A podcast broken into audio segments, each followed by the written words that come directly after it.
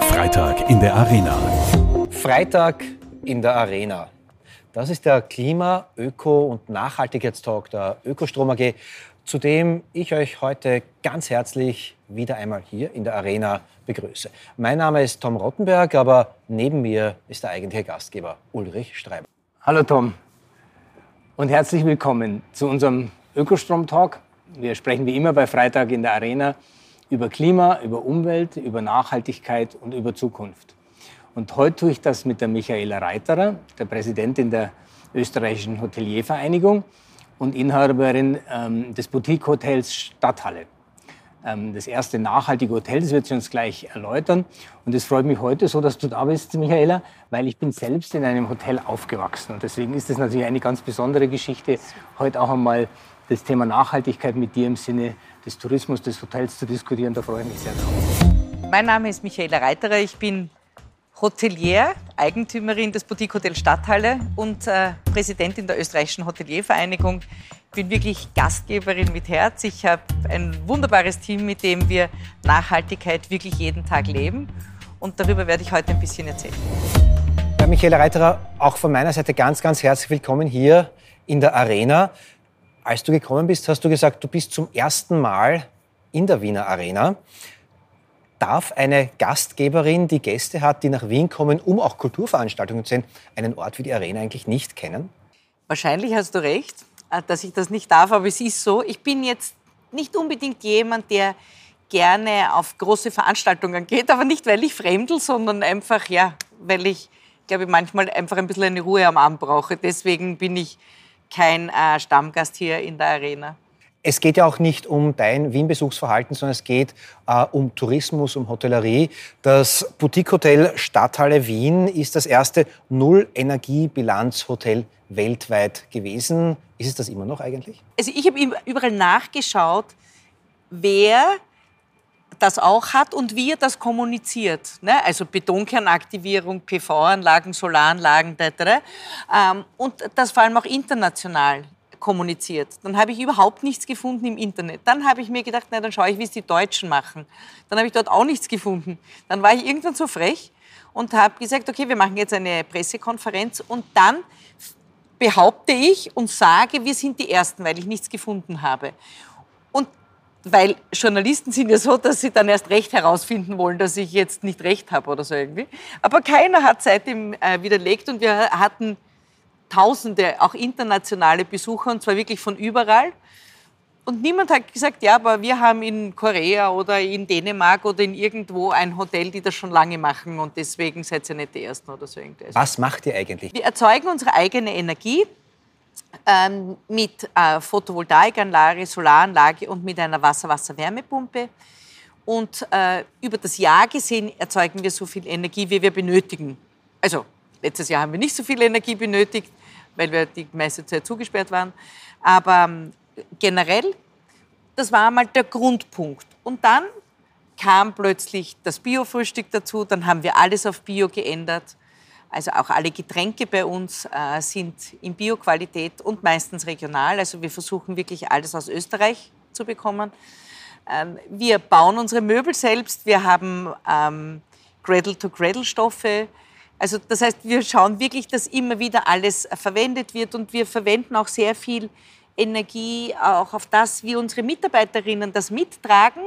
Also Stichwort Zero Waste und Abfallvermeidung, aber eben auch das Reinigen mit biologischen Reinigungsmitteln und eben mit Mikrofasertüchern und nicht jedes Mal eine halbe Flasche Putzmittel in den Kübel oder so irgendwie. Ja.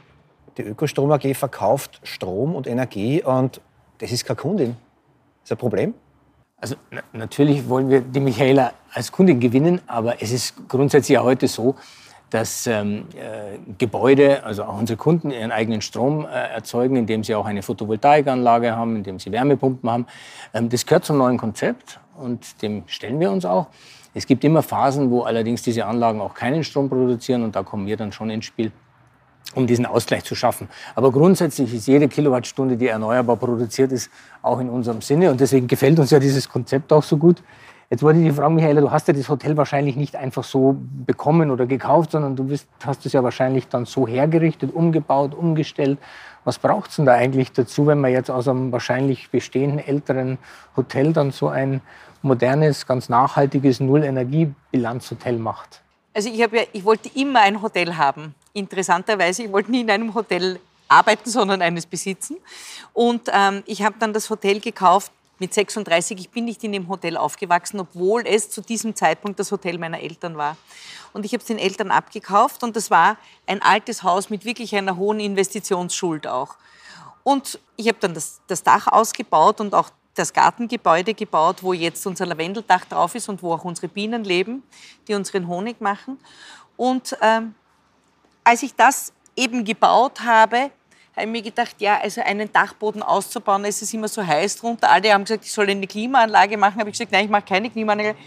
Ich lege eine, eine Solaranlage auf das Dach, weil dann kann die Hitze nicht eindringen. Und alle sind so dort gestanden und haben gesagt, das ist aber jetzt ganz interessant. Und ich habe gesagt, ja, aber ist doch das Schlaueste, oder? So. Und so ist das gekommen.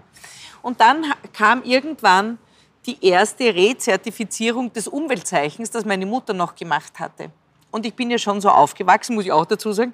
Wir haben aus dem Fensterkuvert damals noch das Plastik rausgenommen, bevor wir das, in das ins Papier geworfen haben. Aber jetzt gibt es kein Plastik mehr zum Glück im Fensterkuvert. Aber für mich ist das normal. Also ich bin so aufgewachsen und ich finde, Nachhaltigkeit ist ja nur ein anderes Wort für Hausverstand, weil das ist ja, es liegt ja auf der Hand dass man keine Dinge kauft, die fünfmal eingepackt sind und damit jede Menge Müll produziert. Oder es liegt doch auf der Hand, dass man von den Menschen kauft, die in unserer Umgebung leben und dass man die bessere Qualität kauft und so weiter und so fort. Also das war so ein Prozess, der natürlich nach und nach gekommen ist. Denn zuerst, wie gesagt, wollte ich nur meine eigene Energie erzeugen, weil ich mir gedacht habe, naja, wenn die Sonne scheint und der Wind weht und das Wasser unter dem Hotel durchfließt, dann werden wir einfach unsere eigene Energie produzieren und sie nicht woanders kaufen. Also manche Leute haben mir dann zu mir gesagt, sind Sie froh, dass Sie vorher nichts davon verstanden haben, weil sonst hätten Sie es vielleicht nicht gemacht? Ja, mag schon sein. Naja, jetzt weißt du was davon. Würdest du es jetzt noch einmal machen, genauso?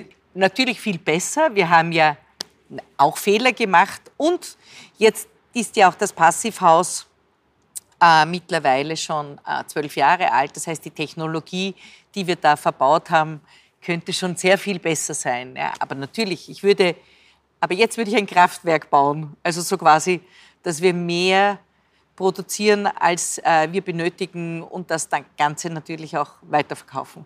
Jetzt ist dir von dem, von dem Regionalen und dem, was du gerade mit Hausverstand beschrieben hast, schon ein bisschen weggegangen, weil du hast ja ähm, Zimmer, die sich nach den Sustainable Development Goals der, der Vereinten Nationen richten. Also das sind ja die, die, die, das ist ja das große weltweite Konzept für Nachhaltigkeit, wie man sowas tut. Es gibt 17 ähm, Ziele, diese Sustainable Development Goals. Und du hast jetzt, wenn ich es richtig verstehe, ein Zimmer pro Ziel. Ja, wir haben jedem Ziel ein Zimmer gewidmet und haben gemeinsam mit Garbarage auch die Möbel selber gebaut. Und ich muss echt sagen, das war so eine tolle Aufgabe, weil ich das wirklich von überall zusammengetragen habe. Also wir sind dort gesessen und haben uns ausgemacht, was machen wir in dem Zimmer äh, für das SDG Nummer 14, Leben unter Wasser. So. Und das hat halt dann so langsam begonnen. Und dann war ich beim ba in Bali und dann haben wir zum Beach Cleaning angefangen und dann habe ich dort alle Flipflops zusammengesammelt, die ich dort gefunden habe. Und die habe ich dann mit nach Österreich genommen und aus dem haben wir einen riesigen Fisch gemacht hinter dem Bett, der aus den Flipflops darauf hinweist, wie furchtbar es ist, wenn alle Leute das Plastik ins Meer schmeißen. Ja? Und dieses Zimmer ist eines meiner Lieblingszimmer, weil da konnte ich mich wirklich austoben.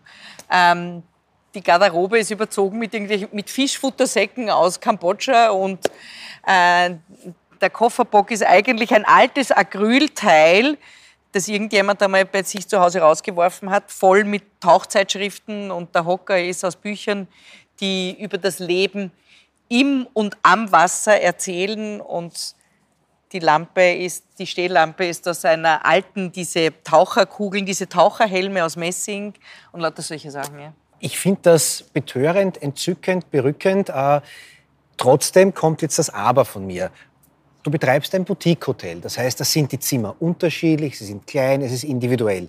Du bist aber auch die Chefin der Hoteliersvereinigung und da geht es um die, ich sag mal, die großen Tanker und nicht um, den, um das kleine Schnellboot, äh, wo die Zimmer gleich ausschauen müssen, wo alles ISO-zertifiziert äh, ist. Der Gast möchte auch quasi eine gewisse Gewohnheit haben, wo zum Beispiel der Minibar-Kühlschrank unheimlich viel Strom verbraucht. Ähm, kann sich so etwas, so einen ökologischen, so einen nachhaltigen Zugang eine kleine Boutique-Hotelbetreiberin leisten und der Große nicht? Oder sind die Großen da oft einmal ein bisschen hinten nach? Die großen Hotels haben halt, wenn sie Konzernhotels sind, auch Konzernvorgaben, die dort von Risk-Managern auch bewertet werden. Also es gibt ja tatsächlich auch immer wieder GMs, wenn ich jetzt zum Beispiel von Wiener Hotels ausgehe, die sehr wohl etwas machen möchten, aber das ist manchmal aufgrund von Konzernvorgaben nicht möglich. Die kleinen Häuser tun sich da ein bisschen leichter. Ich muss aber auch dazu sagen, ich verkörpere ohne dies alles, was nicht möglich ist, als ÖHV-Präsidentin oder bis zu meiner Bestellung nicht möglich war, nämlich dass es eine Frau ist, dass es eine Frau aus Wien ist und dass sie ein Drei-Stern-Hotel hat. Eines alleine wäre schon ein K.O.-Kriterium gewesen. Und ich habe schon ein bisschen so, glaube ich, dieses Bewusstsein auch in die Hotellerie getragen. Ich will nicht dass mir jemand glaubt, ich würde die Hotellerie missionieren, um Gottes Willen. Das liegt mir ganz fern. Aber ich glaube, das Allerbeste an dieser Geschichte, davon abgesehen, dass wir das alles aus vollem Herzen leben und auch wirklich davon überzeugt sind, wir haben auch immer eine Geschichte zu erzählen. Und wir müssen nicht über den Preis verkaufen. Die tatsächlich schlechteste Geschichte, die du erzählen kannst, wenn du einen billigen Preis hast. Nämlich, nehme nicht günstig, sondern billig. Ja? Es gibt erstens einmal immer jemanden, der noch billiger ist. Und zweitens einmal ist es die tödlichste Geschichte. Also erzählen wir ganz andere Geschichten. Und dadurch entwickelt sich auch eine Community. Ich muss auch voller Stolz sagen, dass äh, wir ein Betrieb sind, der niemals Mitarbeiterinnen sucht, weil wir immer mehr Bewerbungen haben, als wir auch Mitarbeiterinnen benötigen, weil viele einfach für dieses Konzept auch arbeiten möchten, weil es ihnen selbst auch ein Anliegen ist und wir auf diese Art und Weise wirklich mittlerweile uns schon einen Namen gemacht haben und eine kleine Marke sind, sowohl eine Arbeitgebermarke, aber natürlich auch eine Hotelmarke. Und das macht mich stolz. Und das verdanke ich der Nachhaltigkeit und einer Umsetzung. Ich springe trotzdem noch einmal von deinem Hotel auf die äh, große Hotellerie. Du hast gesagt, äh, du missionierst nicht, aber du bist ein Vorbild. Merkst du ein Umdenken in der Branche? Ja, ich sage immer, ein Hotel natürlich beginnt dort zu investieren, was der Gast sieht. Und wenn du jetzt hergehst und sagst, ja, also wir schmeißen jetzt die Ölheizung raus und machen einen, eine Erdwärme oder was auch immer, das ist das, was der Hotelier meistens als letztes macht. Weil zuerst beginnt er dort, was der Gast sieht. Dass die Zimmer neu eingerichtet sind, der Frühstücksraum, was auch immer, die Teppiche, die Vorhänge, so. Ja. Ähm, aber es kommt immer mehr das Bewusstsein, in den Garagen zum Beispiel für Elektro-Tankstellenplätze zu sorgen. Immer mehr aus der Region Lebensmittel anzubieten. Das ist ja auch tatsächlich ein großer Punkt. Immer mehr Bio anzubieten, gesunde Ernährung, achtsamer Umgang auch mit Lebensmitteln. Das ist, finde ich, gerade in der österreichischen äh, Ferienhotellerie ein absoluter Successfaktor. Das wird von meinen Kolleginnen und Kollegen wirklich gut mitgenommen. Ulrich, du bist, glaube ich, in einem Hotel aufgewachsen, oder? Ich bin in einem Hotel aufgewachsen, ja. War das so ein kleines Boutique-Hotel, wo dann auch irgendwie alle glücklich waren? Oder war das so ein klassisches Hotel, Hotel, Hotel? So Business-Hotel-Geschichte? Nein, es ist, es ist auch ein, ein Boutique-Hotel, ganz anders gelagert. Wir sind in einer Ferienregion am Land, nicht in der Stadt. Aber ein kleines, sympathisches Hotel, das meine Eltern hatten, hat jetzt meine Schwester. Und auch die achten natürlich immer mehr drauf, wie können sie natürlich auch ihre Gäste mit dem, was wir in der Region zu bieten haben, was was anderes ist als jetzt in der Wiener, Wiener Stadt, ja, wie können Sie Ihre Gäste da am besten bedienen, abholen, einbinden? Also da passiert viel, weil am Ende ist es ja ein Produkt, das du den Gästen anbietest, mit dem sie ja oft wertvolle und die schönste Zeit, wenn es Urlaub ist, ihres, ihrer Zeit verbringen oder sehr wichtige Zeit, wenn es Business ist. Jetzt ist aber bei der Michaela ja so, sie macht ja nicht nur das, das Hotel, sondern sie macht äh, die Präsidentin der Hoteliersvereinigung und du bist bei CEOs for Future, wo wir gemeinsam sind. Also du gehst ja da noch eins drüber hinaus und sagst, du engagierst dich dann auch wirklich für den Umbau der Wirtschaft, weil das ist ja die Idee, die wir bei CEOs for Future haben, dass wir sagen, wie kommen wir denn eigentlich in allen Branchen, das ist ja völlig branchenübergreifend, dann den nächsten Schritt. Was hat dich da motiviert, dann auch dich zu engagieren? Ich bin ja auch im Vorstand von Respect und meine Präsidentschaft hat eine statutargemäße Ablaufzeit. Ich bin ab nächstem Jahr kann ich nicht mehr gewählt werden. Ich habe dann meine maximale Zeit erreicht und ich habe gefunden, als nächstes möchte ich mich für diese Verknüpfung und Vernetzung von Wirtschaft und Nachhaltigkeit einsetzen, weil ich glaube, dass es dort tatsächlich anfängt. Ich glaube auch, dass die SDGs ihren Siegeszug nur über die Wirtschaft antreten werden können. Im Moment liegen die SDGs noch bei den Regierungen, äh, die nicht wissen, wie sie das tatsächlich unter die Menschen bringen. Ähm, und deswegen glaube ich, dass die, dass die Wirtschaft hier ein guter Ankerpunkt ist ich sage immer, wir haben 30.000 Nächtigungen im Jahr. Wenn davon 20.000 Nächtigungen in den SDG-Zimmern zum Beispiel stattgefunden haben, dann ähm, nehmen alle Gäste etwas mit nach Hause und können darüber nachdenken, was habe ich eigentlich zu dem Leben unter Wasser beizutragen? Oder was mache ich da dazu? Ich finde, man sollte ja im Hotel nicht mit erhobenem Zeigefinger, du darfst das nicht machen. Das ist nicht Urlaub machen. Ja? Aber so ein bisschen was mitzunehmen oder mitzugeben, finde ich schon einen guten Ansatz. Außerdem ist das ein super Kundenbindungsinstrument, ja. weil die müssen ja 17 Mal zu dir kommen. So ist es, das sage ich Ihnen auch immer. Ich sage, ihr müsst einmal durch alle Zimmer durchgeschlafen haben. Ja? Ähm, also das heißt, mindestens 17 Mal kommen. Ja? Ich meine, super. Also irgendwie auch der Wien-Tourismus freut sich, weil nicht die dritte Nacht oder die zweite Nacht das Thema ist, sondern die 18. Nacht. Ähm, toll für alle. Aber ernst gemeinte Frage, wie bringt man mit einem Lächeln und nicht mit dem Zeigefinger an jemanden, der eigentlich nur Spaß in einer Stadt haben möchte, nur Urlaub machen möchte, genau solche ernsten Themen an die Frau und den Mann? Also schaut zum Beispiel bei unserem Buffet äh, beim Frühstück. Ja? Wir haben nichts verpackt. Unser Kaffee kommt zum Beispiel mit dem Segelschiff übers Meer. Ja? Also nicht in einem Rohöltanker äh, oder in ein, mit einem Rohöltransport ähm, betriebenen Transportschiff, sondern wirklich mit dem Segelschiff. Und das ist eine Geschichte alleine für sich. Ich finde auch sehr schön, wenn man zum Beispiel ganze große Käsestücke hinlegt, damit sich die Menschen mit Achtsamkeit auch so viel nehmen, wie sie auch tatsächlich wollen. Also bei uns gibt es nicht solche Wurst- und Käseberge, wo du einfach so hineingatscht, sondern wo sich die Leute das auch selber schneiden. Äh, einfach um auch ein bisschen, finde ich, so beim Anrichten schon zu genießen und einfach anders mit Lebensmitteln auch umzugehen. Ich stimme dir mit allem zu. Ich habe ein paar Jahre lang als Pressesprecher einer großen Hotelkette gearbeitet.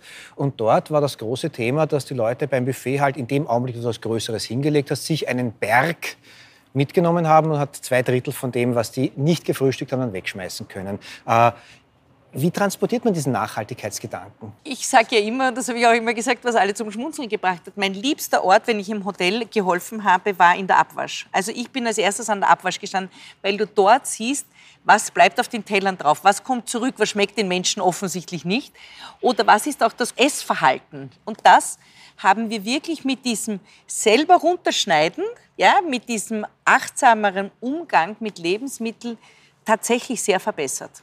Das muss ich schon dazu sagen. Wir haben dann auch äh, begonnen, wenn Gäste gesagt haben, ja, aber ich habe eine Lebensmittelunverträglichkeit oder ich lebe nur vegan, dass wir nicht gesagt haben, oje, ne, so, aber wir werden schauen, was wir für sie haben, sondern wir haben so eine dreiseitige Liste geschrieben, das ist für jene mit der Glutenunverträglichkeit, mit der Laktoseunverträglichkeit, also mit den gängigsten äh, Unverträglichkeiten. Und das bekommst du alles, wenn du vegan bist. Und da ist nur draufgestanden, was du bekommst, nämlich was ein XL hat. Die haben sich diese riesige Liste angeschaut und gesagt, perfekt, da ist alles für mich dabei. Und so kommuniziert man. Ja? Mir geht es immer um das, was möglich ist und um das, was es gibt und nicht um das, was nicht möglich ist. Aber es haben doch jetzt bestimmt ganz viele gesagt, dass du das angefangen hast, dass das bestimmt gar nicht geht und dass das nicht möglich ist. Gab es Bremser, äh, Gegner? Unfassbar. Also was ich mitgemacht habe, ich, ich könnte ja ganze Bücher damit schreiben. Vielleicht mache ich es einmal. Ja.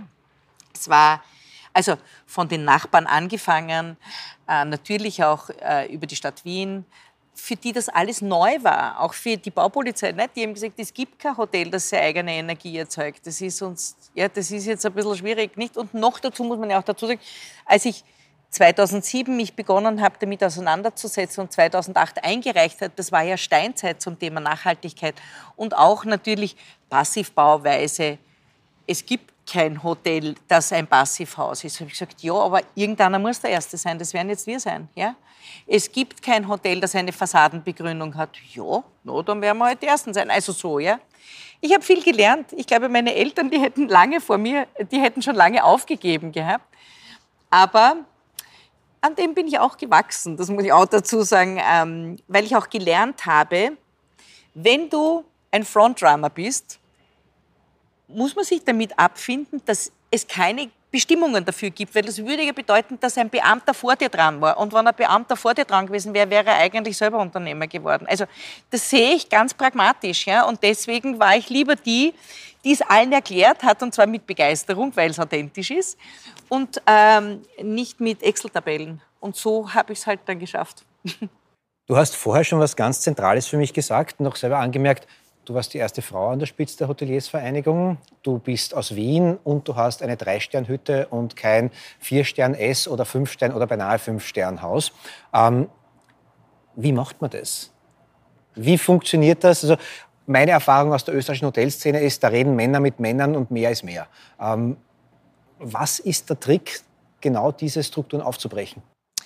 Ich weiß nicht, ich habe es einfach gemacht. Also ich wollte gerne Präsidentin werden und ich habe gesagt, ich will gerne Präsidentin werden. Und alle haben gesagt, ja, also dann Wahlvorschlag, her damit. Die Generalversammlung hat das auch gewählt. Nicht ohne Stolz möchte ich äh, betonen, einstimmig, was mich sehr gefreut hat. Das haben sie dann noch zweimal wiederholt. Und ich glaube, der Schlüssel zu all dem ist, dass du es authentisch mit dem Herzen machst. Weil wenn es ein Marketingplan gewesen wäre und wenn das auch irgendein Karriereplan gewesen wäre, dann hätte es nicht funktioniert.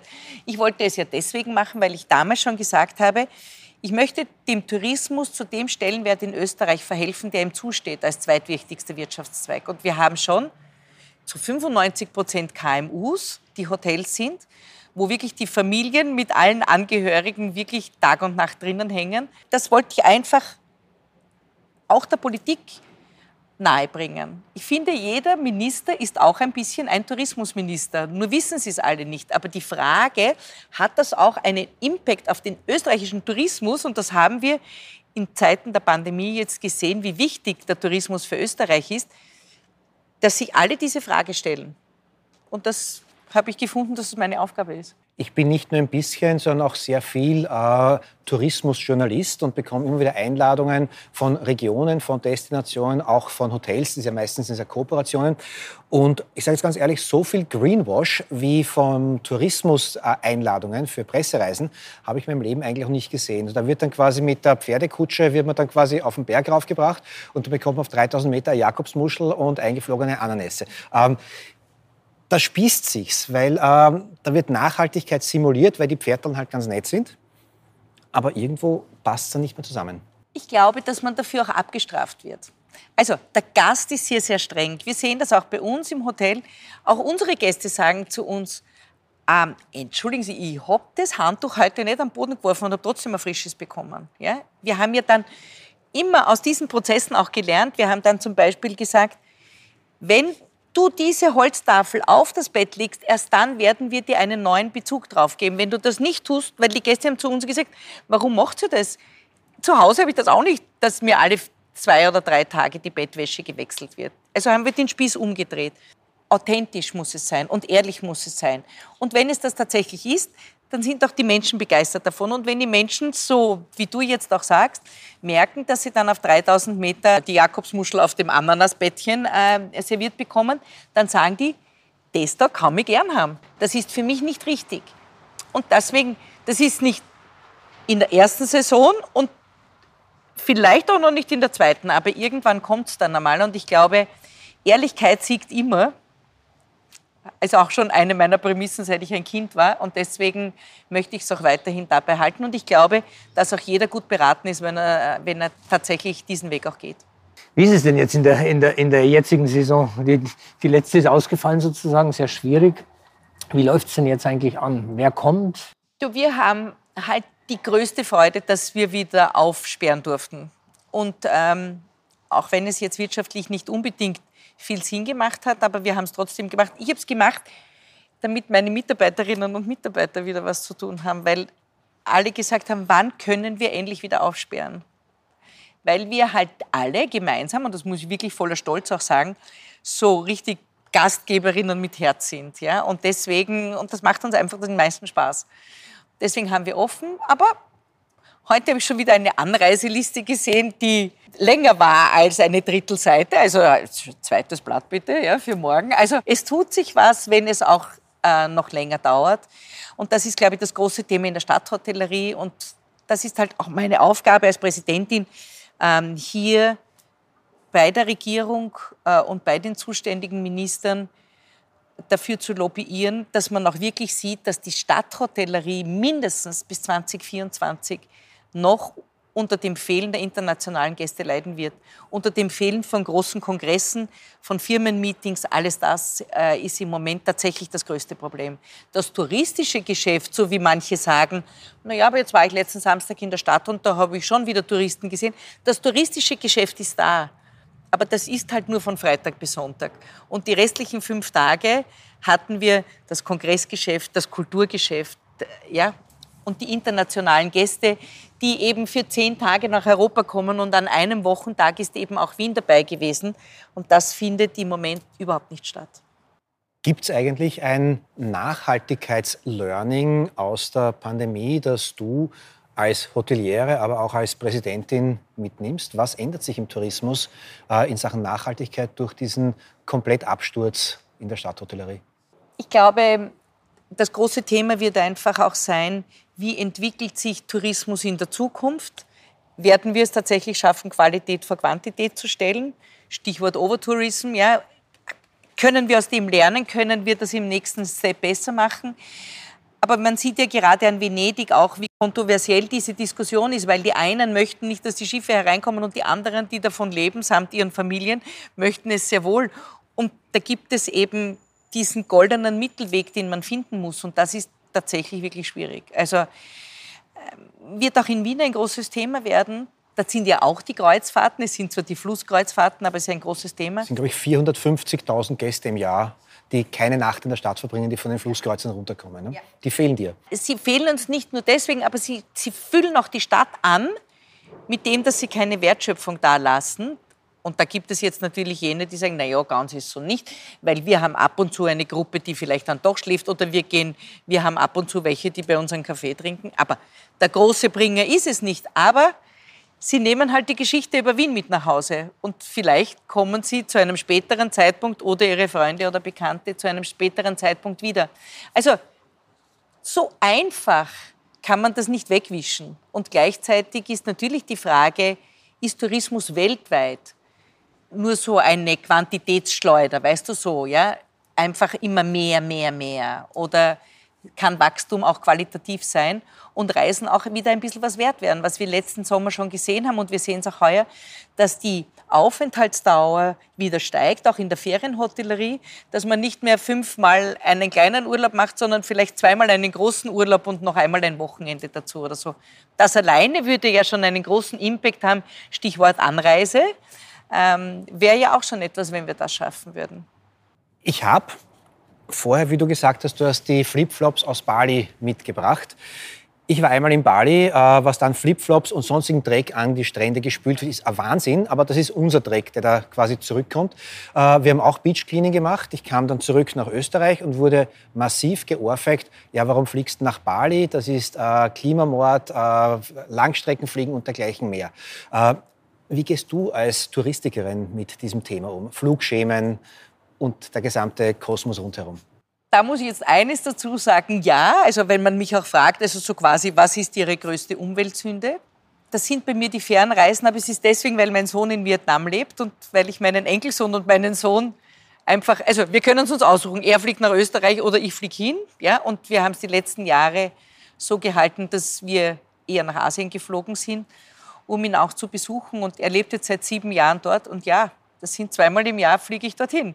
Aber das, ich mache ganz viel anderes, um das zu kompensieren. Aber meinen Sohn und meinen Enkelsohn möchte ich schon gerne sehen. Gute Ausrede, gell? Nein, es, es, es, ist, ein, es ist, ein, Grund. Also ich sage ganz ehrlich, äh, ich werde niemandem sein Reise-, Urlaubs- und vor allem sein Familienverhalten vorhalten. Äh, vor allem gerade Leuten, die tatsächlich etwas tun. Und da bin ich wieder bei dir, Ulrich. Wie siehst denn du das, dieses, du sagst kompensieren, das kompensatorische Verhalten? Darf man sündigen, wenn man auf der anderen Seite gut ist, um es jetzt mal ganz pauschal und platt zu formulieren? Da gibt es so ein, so ein schönes Zitat. Wir brauchen nicht ein paar wenige, die alles perfekt machen, sondern wir brauchen ganz viele, die alles unperfekt machen, aber dabei vieles gut. Und ich glaube, das ist genau das Konzept, wie wir unser Leben einstellen müssen. Es ist heute, glaube ich, völlig unmöglich, dass man komplett CO2-frei lebt und gar kein Plastik braucht und gar keine Verpackung. Und das ist vielleicht auch gar nicht notwendig. Aber wenn wir bewusst an diese Themen herangehen und sagen, ich vermeide es überall da, wo ich kann, ich denke darüber nach, was ich eigentlich habe, weil wir sind ja so reich beschenkt mit dem, was wir haben. Also wir haben volle Buffets in Hotels, äh, wir haben wunderbare Lebensmittel regional zur Verfügung wir können reisen, wir können uns bewegen. Und damit Bewusstsein umzugehen, ich glaube, das ist das Konzept. Und äh, ich denke, wenn man sowas macht wie die Michaela und damit ja auch Botschafterin wird für Nachhaltigkeit, dann wird man sich schon auch erlauben dürfen, einmal in ein Flugzeug zu steigen. Ähm, das wird schon okay sein. Du machst in deinem Hotel keinen Nachhaltigkeitsbericht, sondern einen Sinnhaftigkeitsbericht. Du sagst, Nachhaltigkeit und Hausverstand ist genau das Gleiche. Für dich aber nicht für alle. Was ist denn Sinnhaftigkeitsbericht und warum ist es nur ein anderes Etikett auf einem Nachhaltigkeitsbericht? Wir sind ja noch einen Schritt weiter gegangen und haben gesagt, wir möchten zeigen, dass das, was wir machen, einen Sinn macht. Ja? Und nicht, dass wir nachhaltig sind, weil man muss ja ein bisschen aufpassen schon mit dem Wort äh, Nachhaltigkeit. Und wir haben gesagt, wir möchten zeigen, was, was wir alles machen, das Sinn macht. Und wir haben ihn jetzt, äh, unseren Sinnhaftigkeitsbericht wirklich nach den 17 SDGs gemacht. Und ich finde, das ist auch die Zukunft. Wenn jeder sagt, was er nach welchem SDG macht. Und wenn er nur nach drei oder fünf SDGs etwas macht, aber dann soll er dort einmal anfangen und jedes Unternehmen, und ich, ich wette, dass jedes Unternehmen sicher drei SDGs richtig gut ausführt. Und das ist es. Und das ist mein Sinnhaftigkeitsbericht, weil erstens einmal, du kannst dann immer schauen, wer macht was zum Thema SDG Nummer 1, keine Armut. Dann kannst du das auch besser vergleichen. Dann muss man sich auch nicht 100 Seiten durchlesen, wo man es am Schluss eh überliest, was er für die Community macht oder, oder ja, für die Umgebung oder für die Gesellschaft macht. Ähm, und deswegen kann man dann einfach es viel besser spotlighten und zu sagen, zum Thema SDG Nummer 1 machen wir jenes und zu zwei machen wir das und zu drei machen wir das. Und wenn man jetzt nur drei oder fünf SDGs macht, dann sieht man aber auch, dass man diesen Ehrgeiz bekommt, äh, dass es das nächste Jahr vielleicht schon zwei SDGs mehr sind. Und ich finde, dann haben wir alle was erreicht. Die SDGs sind ja der Weg zum Ziel. Und wenn sich jetzt alle zurücklehnen und sagen, ja, das ist schon auch kompliziert, dann haben wir wieder nichts erledigt. Aber wenn wir hergehen und sagen, aber zu den drei SDGs sind wir richtig gut, ich hatte so ein, ein nettes Erlebnis. Während dem Umbau kam eine österreichische Matratzenfirma zu mir und hat gesagt, ja, und wir haben ein neues Verfahren und wir brauchen ein Drittel weniger äh, CO2 und obendrein äh, nehmen wir diesen Stoff dann von Lenzing und die, die, die, fischen das Plastik aus dem Meer und die verarbeiten das und so weiter und so fort. Ich habe gesagt, bitte großartig, ja, also macht's mir bitte auch eine sichtbare Matratze für das SDG Leben unter Wasser, weil ihr bedient Leben unter Wasser, ihr, ihr bedient auch äh, Maßnahmen zum Klimaschutz. Und dann kam ich auf die Messe, ähm, auf die, alles für den Gast nach Salzburg, und der ganze Stand war mit SDG-Erklärungen und was sie alles machen und so. Und dann hat der gesagt, mein Chef ist so begeistert davon, weil wir endlich etwas zum Anhalten haben. Und das ist, glaube ich, das Wichtige. Ich muss unseren Zuhörern, Zuseherinnen auch was zum Anhalten geben. Es gibt nämlich verdammt viele Menschen, die nicht wissen, was SDGs sind. Es sind Sustainable Development Goals, äh, wurden von der UNO sozusagen wie diese 17 definiert. Äh, Ulrich, wie siehst du denn dies, diese SDGs? Äh, was tust du, was tut der Ökostrom, um diese SDGs zu erreichen? Die Sustainable Development Goals sind, sind ein gesamtumfassendes Konzept, wie man nachhaltiges Leben gestaltet und führt. Aber wenn man es mal ganz praktisch macht, also das erste hat die Michaela schon äh, genannt, das ist keine Armut. Das zweite ist kein Hunger. Das vierte ist gute Bildung. Ähm, das ist Geschlechtergerechtigkeit. Ähm, das ist Leben auf dem Land, Leben unter dem Wasser, gesunde Natur. Und das ist zum Beispiel auch saubere Energie, unser Thema. Und ähm, wenn man dieses gesamtumfassende Konzept umsetzen kann, dann führen wir alle ein gutes Leben, um es ganz einfach zu sagen. Und jeder, und das sagt die Michaela richtig, jeder kann und jede kann zu irgendeinem Ziel beitragen. Das geht meistens nicht für alle, weil man ist nicht mit allen konfrontiert. Aber jedes Unternehmen ist mit mindestens zwei, drei, vier, fünf, sechs, sieben von diesen Zielen konfrontiert. Und wenn Sie darüber berichten, und das ist übrigens, da ist die Michaele auch wieder vorne, bei den Nachhaltigkeitsberichten, wie sie ja dann doch noch heißen, ist heute der Goldstandard, dass man diese Nachhaltigkeitsberichte nach diesen SDGs gliedert. Ja, und dann gibt es halt ein Unternehmen, das hat halt nur mit zweien zu tun. Dann ist das aber genauso gut wie vielleicht ein größeres Unternehmen, das mit zwölf oder vierzehn von diesen Zielen zu tun hat. Aber danach zu berichten, danach unser Leben zu durchdenken, ist ein wahnsinnig kraftvolles Konzept. Und es ist ein weltweites Konzept. Es ist von den Vereinten Nationen, es ist bekannt auf der ganzen Welt und ich glaube, viele kennen das. Das ist so ein Plakat mit so bunten Vierecken drin. Und ich glaube, das ist jedem schon mal aufgefallen oder jeder. Und wenn es noch nicht so ist, dann wird es sich verbreiten, weil das wird auch schon in den Schulen unterrichtet. Also das ist wirklich ein, ein Konzept, mit dem man einfach Nachhaltigkeit, glaube ich, gut definieren und gut gestalten kann. Was ich so cool an den SDGs auch finde, dass man es weltweit geschafft hat, dass überall das Ziel Nummer eins keine Armut ist. Dass es überall rot ist, dass es überall dasselbe Piktogramm hat. Es gibt sieben offizielle Sprachen dann steht eben dort keine Armut, no poverty, was es auf Chinesisch heißt, weiß ich jetzt nicht. Aber es ist immer erkennbar und auf der ganzen Welt erkennt man, welches ist das Eins, weil es in jedem Land der Welt gleich ist und es haben immerhin 193 von 196 ähm, Nationen unterschrieben. Also weitaus besser, als wir die Allergener in Europa hingebracht haben. Das muss ich jetzt schon mal sagen. Ne? Ich möchte jetzt zum Schluss von 17 SDGs, die bei dir auch alle als Zimmer besichtigbar sind. Man kann die Zimmer auch als Wiener oder Wienerin buchen, um sie sich anzuschauen. Ich glaube, du weißt doch keinen Wienern äh, die Tür. Zu einem kleinen Ziel kommen, äh, zu einem kleinen Tipp. Unsere Gäste werden alle eingeladen, einen Tipp am Freitag zu geben. Eine kleine Klimaschutzmaßnahme, die trotzdem im Gesamtbild einen Unterschied im eigenen Verhalten, aber auch im globalen Verhalten macht. Was wäre denn dein Tipp am Freitag für unsere Seher, Hörer, Hörerinnen, Seherinnen? Tipp am Freitag. Also mein Tipp ist tatsächlich, der kommt tatsächlich von Herzen. Ähm, ich möchte Gabarage empfehlen. Gabarage ist ein ökosoziales Unternehmen. Die Menschen, die auch durch verschiedene Probleme nicht mehr im Arbeitsmarkt verankert waren, aber dort wieder zurückgeführt werden, handwerklich unglaublich fix drauf sind und man kann sich dort alles nachbauen lassen, bauen lassen, überziehen lassen, anmalen, lackieren, spritzen, lackieren, verbessern lassen, sich die Sesseln reparieren lassen, dass einfach nichts weggeschmissen wird, sondern man kann sich auch Dinge upcyclen lassen, man kann sich aus allem Möglichen etwas nähen lassen. Wir haben jetzt zum Beispiel unsere Schürzen, die wir beim Frühstücksservice hatten, haben die Mädels gesagt, ja, können wir die nicht irgendwie aufpeppen? Und nachdem wir im Frühstücksraum eine Bank haben, die wir mit alten Jeans überzogen haben, das haben wir auch mit Gabarage gemacht, haben wir diese Idee genommen und haben eben Jeanshosensäcke jetzt auf die Schürzen drauf genäht. Jetzt haben sie auch wirklich tatsächlich alles dabei, weil die Schürzen hatten keine Säcke. Du kannst mit jedem Anliegen dorthin gehen und sagen, wir würden das gerne machen.